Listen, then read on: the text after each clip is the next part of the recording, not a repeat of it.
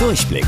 Die Radio Hamburg Kindernachrichten. Hier lernen auch unsere Eltern noch was. Hi zusammen, hier ist Toni. Du musst auch mal was Gesundes essen. Diesen Satz habt ihr vielleicht auch schon mal von euren Eltern gehört.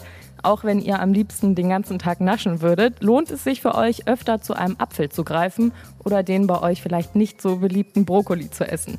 Darin stecken nämlich viele Vitamine. Die sorgen dafür, dass euer Gehirn und Körper funktioniert und ihr gesund bleibt. Dr. Burmeister vom Altonaer Kinderkrankenhaus, welches Obst oder Gemüse hat denn am meisten Vitamine?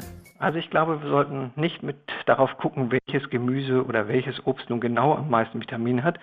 Das Wichtige ist, dass wir eine ausgewogene Ernährung haben. Und dann ist es darüber, dass wir eine ausgewogene und gesunde Ernährung haben, wird unser Körper mit allen Nährstoffen versorgt, inklusive der Vitamine.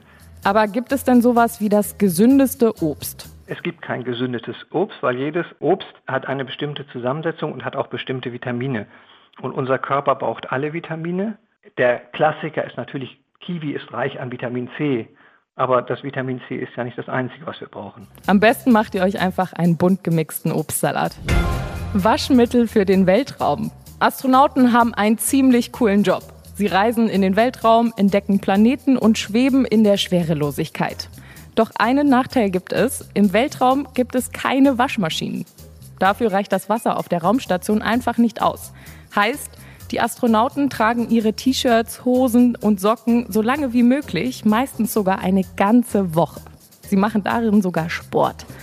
Danach landen die Klamotten im Müll und werden verbrannt. Das ist ziemlich verschwenderisch und deswegen soll damit jetzt Schluss sein.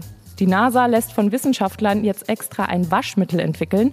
Im Dezember soll es fertig sein und wird dann zum Ausprobieren zu den Astronauten in den Weltraum geflogen. Wusstet ihr eigentlich schon? Angeberwissen. Hummeln können richtig hoch fliegen. So hoch, dass sie es theoretisch über den Mount Everest schaffen, den höchsten Berg der Welt. Sonst schafft das kein Insekt.